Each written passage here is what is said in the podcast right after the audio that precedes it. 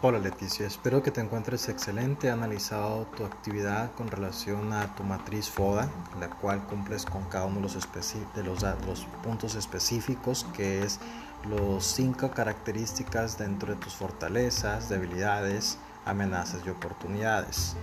Tomando en cuenta como fortalezas que son características internas eh, positivas, me gustó la, parte de tu actividad, tu actitud, perdón, positiva y proactiva. El gusto por el estudio, la responsabilidad y ser comprometida.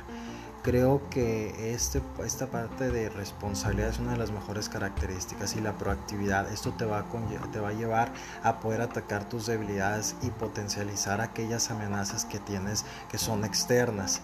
Eh, considero que el apoyo familiar eh, podríamos tomarlo como una oportunidad porque no es una característica tuya.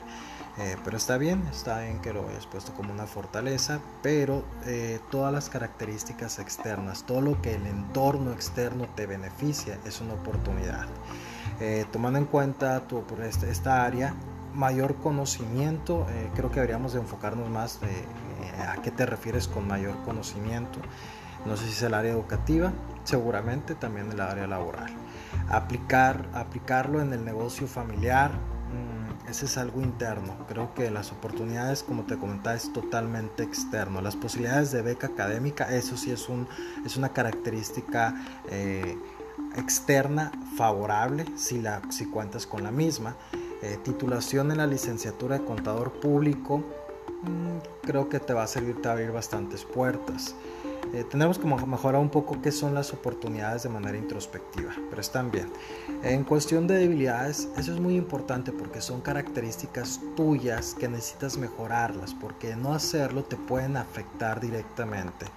Eh, en lo cual veo que tienes sobrecarga de responsabilidades Creo que hoy en día todos tenemos una sobrecarga de responsabilidades, pero para eso existe algo muy importante que se llama administración del tiempo.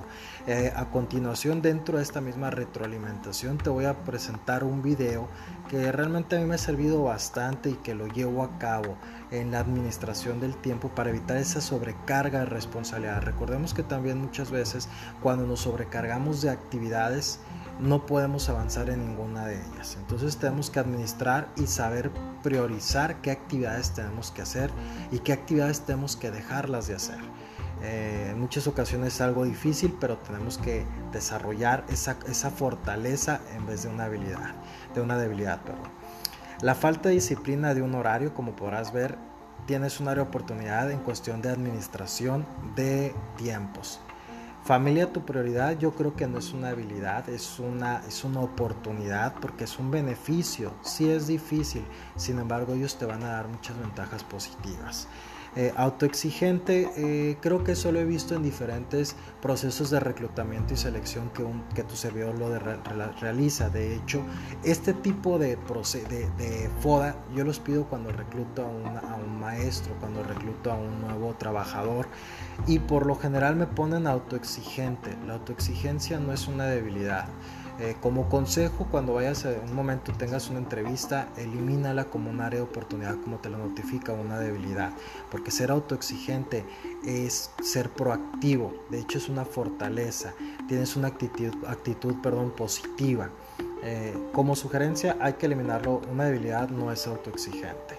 La desconfianza en el funcionamiento de esta nueva modalidad, creo que lo haces con relación a la nueva, las tecnologías, las TICs que se les conoce como tecnologías de la información y comunicación. Hemos evolucionado. Lamentablemente eh, a través de esta situación pandémica que estamos viviendo, esta contingencia por cuestión de salud, eh, ha venido a reforzar nuevas áreas como el uso de nuevas tecnologías esta modalidad ha venido para quedarse, tenemos que evolucionar. Recordemos que si nosotros no evolucionamos, el entorno laboral, laboral los clientes van a evolucionar. Esa competencia no vamos a poder obtener una ventaja de ella. Entonces creo que tenemos que, que hacer es que esta debilidad se vuelva una fortaleza. ¿Cómo? Adquiriendo nuevos conocimientos, nuevas habilidades, que lo estás haciendo. Vamos a ir trabajando sobre ello poco a poco.